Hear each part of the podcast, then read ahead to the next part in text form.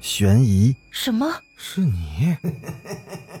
灵异，那个人他居然是飘过来的，他根本就没有腿。奇闻，三天后，警方找到了这辆三七五路公交车。惊悚，别过来！别过来！别过来！别过来！欢迎收听《九黎怪谈》。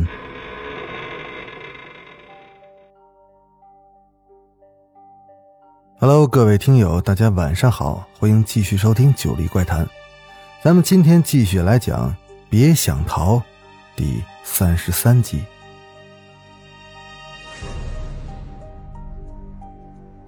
黑夜降临了，夜幕就像一张黑色的蛛网，很快便把整个的燕展村给吞没了。郊区冬天的夜晚，风很大，空气也是骤然的下降。寒风刮过山林的树梢，发出了一种森然的怪声。远处不时传来几声不安的狗吠，整个村庄陷入了一片死寂。九点左右，曾景川悄悄来到了穆富贵的家，整座房子一片漆黑，屋后几棵老榕树的枝桠四处的伸展，覆盖了整个的庭院。树杈在夜风的吹拂下影影绰绰，显得阴森而诡秘。穆富贵家院子的大门与上次一样，只是半掩着。曾景川轻轻地推开门，进去后又把门给带上了。他从窗户往里面看了一眼，房间里一片漆黑，什么都看不见。为了不引起别人的注意，他扭亮了随身带来的手电筒，来到了穆成风的房间。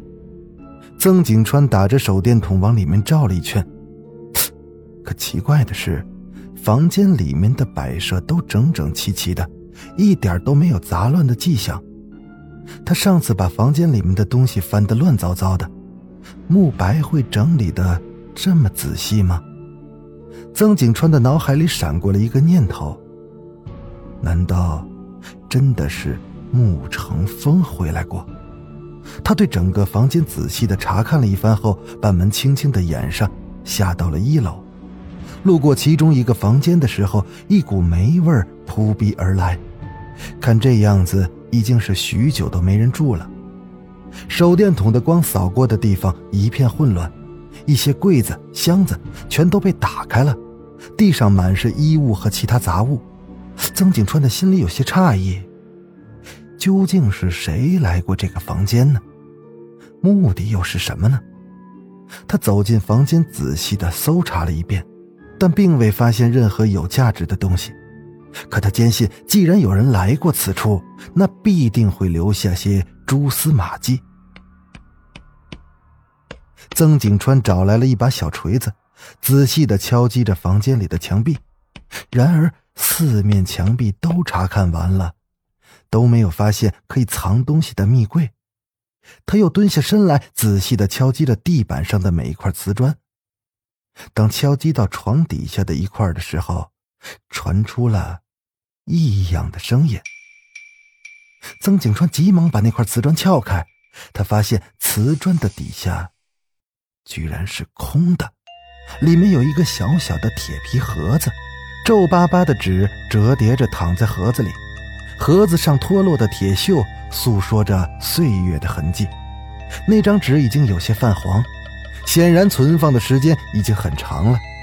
他把那张纸展开，纸上用圆珠笔歪歪扭扭地写着几行字：“我知道那一天终究会到来。”这些年，我几乎每天晚上都做着同样的噩梦，我的灵魂没有一天的安宁。曾有好几次，我都想和你们一样一死了之，但又不忍心抛下这一家老小啊！我没忘记我们发下的毒誓，我会永远保守那个秘密，直到我死。看来这是穆富贵生前留下的一封日记，却一直藏在床底下的地板下面。从这内容可以看出，这显然不是写给他家人的。文中的你们，很有可能就是慕白、邓如意穆少辉的父亲。日记中提到的秘密，究竟又是什么呢？曾景川百思不得其解。收好了遗书之后，他离开了穆富贵的家。他看了一下表，已经快十二点了。他犹豫了一下，然后曾景川便迈开大步向村北走去。他决定再上一趟坟山。